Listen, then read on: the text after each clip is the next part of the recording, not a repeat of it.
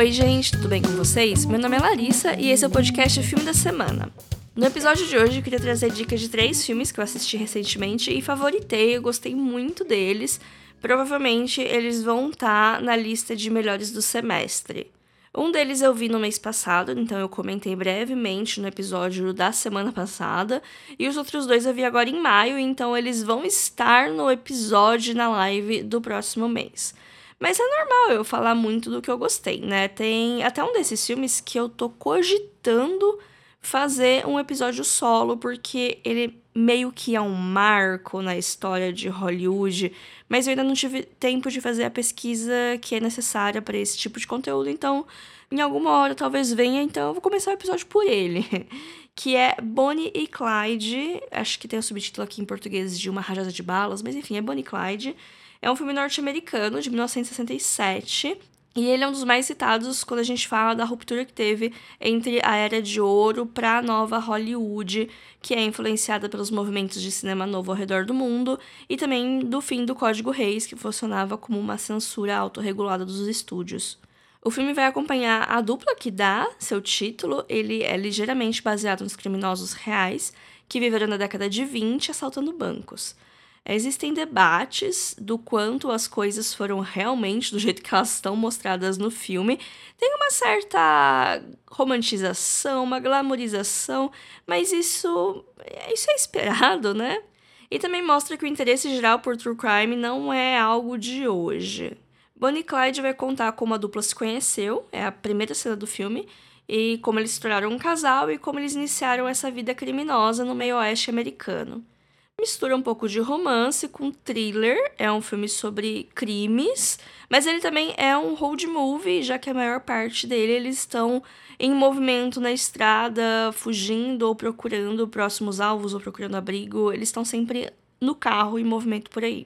Ao mesmo tempo que tem uma certa humanização do casal, já que a gente torce por eles, também é um filme muito violento. Ele é absurdamente gráfico para a época e, porque os dois eles vão deixando um rastro de sangue, matando todo mundo que tenta impedir eles de conquistar seus objetivos. Existe uma certa hum, resistência no começo a atirar nas pessoas, mas em dado momento não ligam mais para isso.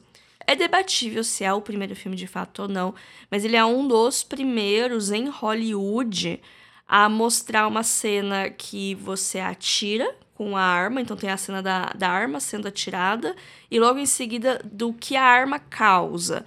Porque antes era tipo, era um shot da arma sendo disparada, e no outro shot a pessoa estava no chão. Você não via a ação da pessoa levando um tiro. Porque antes tinha, tava rolando o Código Reis, eu falei mais sobre isso em alguns episódios atrás, mas no começo do ano. Mas existia essa preocupação em nos filmes serem acessíveis para todo mundo, não ter motivos que deixassem aquele filme pesado demais para uma audiência específica, porque naquela época não tinha o sistema de classificação etária que a gente tem hoje, então existia essa autorregulação. Então não podia mostrar violência, não podia mostrar nudez, não podia mostrar nada que eles considerassem impróprio. Tem muita coisa para falar desse filme, né? Que nem eu falei, dava para fazer um episódio só dele. São muitas camadas e eu sinto que eu tô só na superfície. Ele é um filme que eu já tinha estudado cenas, ele sempre aparece quando você pesquisa sobre a história do cinema hollywoodiano, e eu fiquei feliz de finalmente assistir ele de verdade. Ele tem um ritmo de filme antigo, é preciso lembrar disso para se preparar mentalmente, mas mesmo assim ele é bastante dinâmico, ele me prendeu do começo ao fim. E mesmo sabendo o que aconteceu com o casal da vida real, que é o que acontece no final do filme, eu meio que torcia pra ser algo diferente. Enfim, né? A magia do cinema fazer a gente empatizar com, com criminosos. Sobre representatividade feminina. É claro que não é uma maravilha, né? Esse filme tem mais de 50 anos. Ele foi dirigido por um homem, mas a Bonnie é tão protagonista quanto o Clyde. Ela é dona do próprio nariz e dá pra ver nela alguns reflexos das discussões feministas dos anos 60. Bonnie Clyde é um filme que influenciou muito a leva de filmes sujos sobre crimes da década seguinte e ele se mantém relevante até hoje. Uma curiosidade: no Oscar de 2017, para comemorar os 50 anos do filme, a Faye Dunaway e o Warren Beatty, que são o casal protagonista, eles foram apresentar a categoria de melhor filme no Oscar. Tava lá os dois, já idosos, para ler aquelas letrinhas, não ajuda em nada, que teve a confusão de trocarem os envelopes e o resto é história, já que foram eles que anunciaram La La Land vencendo a categoria, sendo que, na verdade, o vencedor era Moonlight. É, vocês lembram desse episódio? Não faz tanto tempo assim. O fato é que eles não estavam errados, na verdade, quem errou foi quem estava organizando a cerimônia, que deu o envelope errado para eles, mas acabou ficando marcado e o rosto deles está lá na cena, né? Bonnie Clyde está disponível no HBO Max.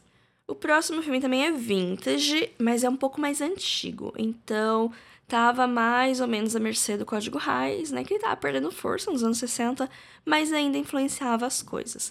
Eu tô falando de Charada, de 1963, com a Audrey Hepburn e o Cary Grant, que é o interesse amoroso dela, mas tem idade para ser pai dela.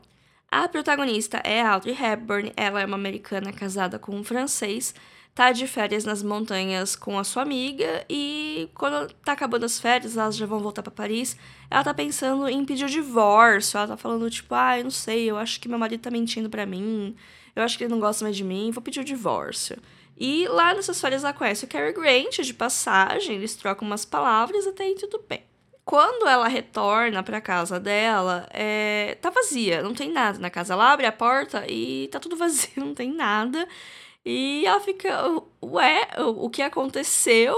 E aí aparece um policial que leva ela para a delegacia e fala que o marido dela morreu num trem, que é a cena de abertura do filme, né? Começa com uma cena na neve, um trem passando e uma pessoa caindo, né? É o marido da Audrey Hepburn.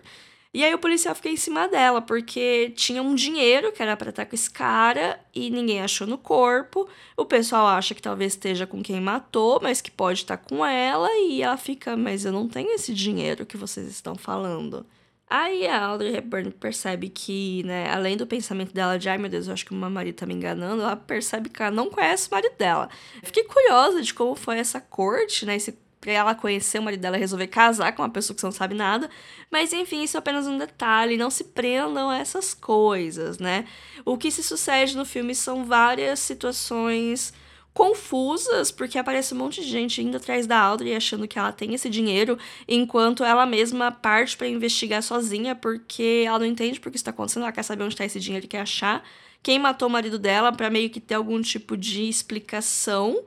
E nesse momento de desespero, ela entra em contato com o Cary Grant. Eu não entendi muito bem porquê, mas eles são uma duplinha. É, eles vão investigar e tem vários plot twists, alguns maiores, outros menores, mas a maioria é de identidade. Tipo, não, você é fulano, não, aquele lá é ciclano. Gente, tem um personagem que eu acho que tem uns quatro nomes no filme inteiro e cada hora, até a última cena tem plot twist. É muito divertido.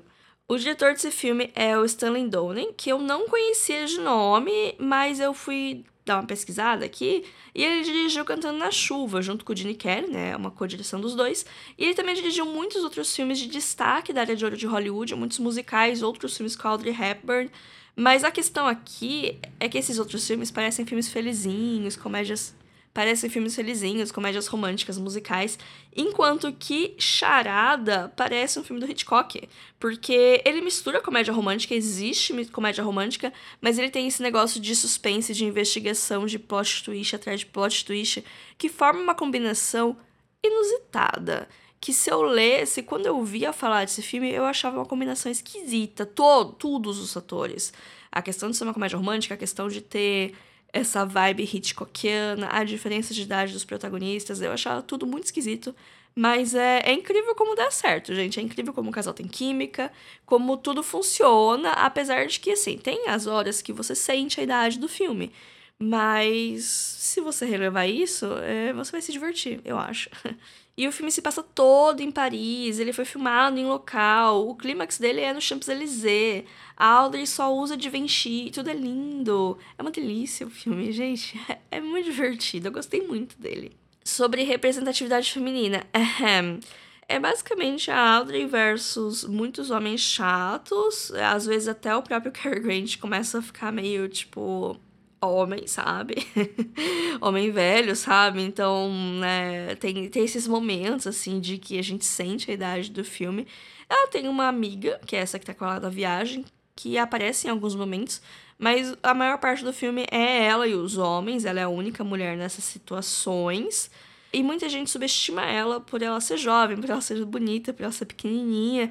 E dá pra você perceber que ela se aproveita disso. Às vezes ela se faz de sonsa de propósito para conseguir algumas coisas. E isso eu gosto. Eu gosto de quando o filme percebe que a mulher não é sonsa, mas ela está se fazendo pra se passar para aquela situação.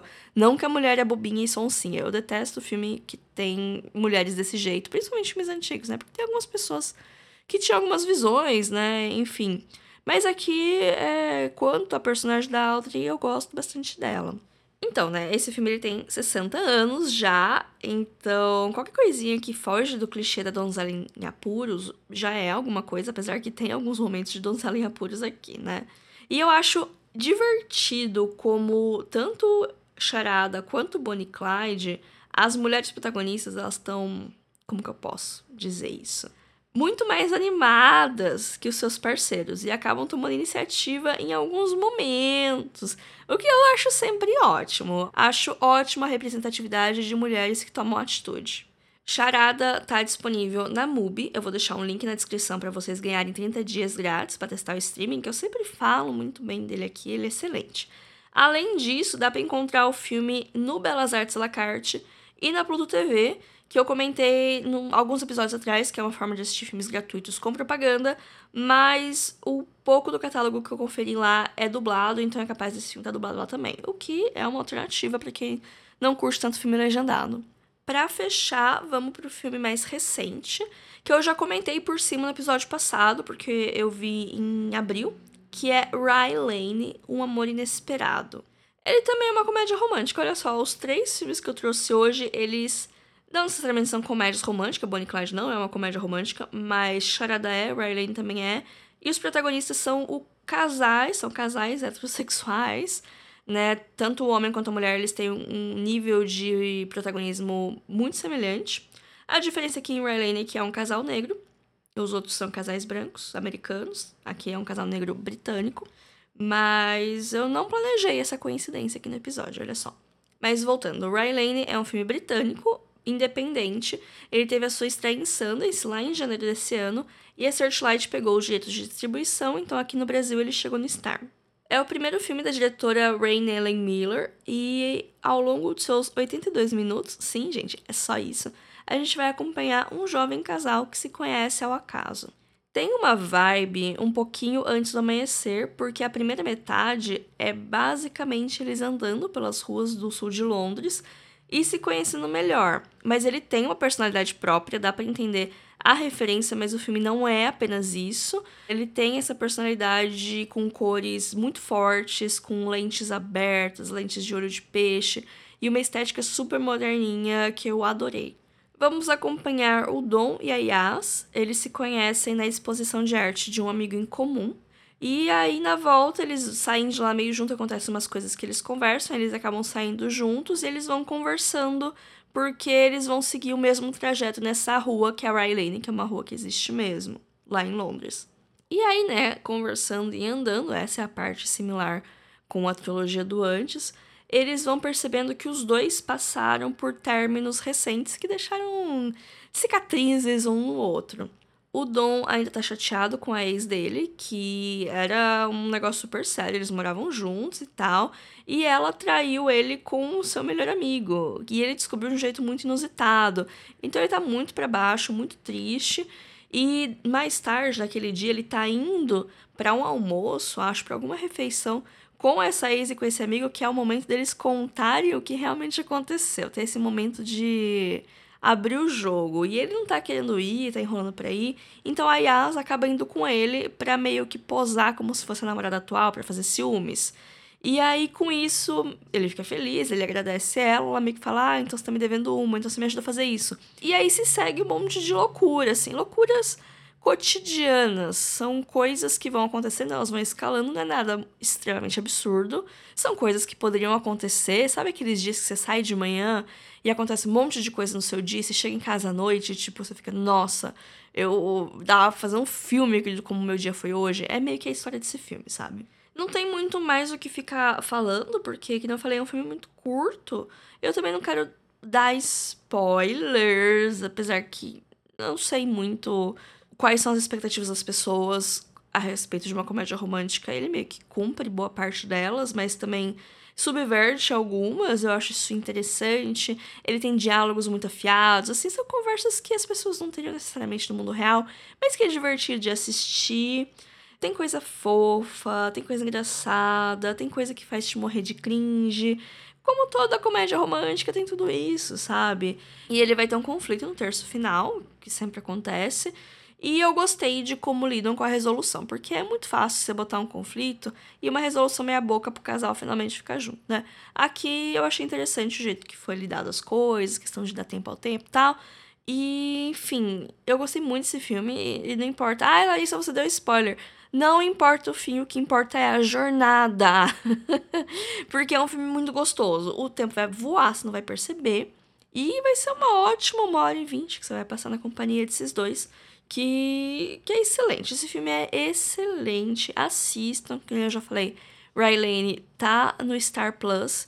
E é um filme que mais pessoas deveriam conhecer, porque é muito fácil criar um, um, um cult following em volta dele, porque ele tem várias características para juntar esse, esse pequeno grupinho muito fiel que ama ele, que faz coisas dele, enfim.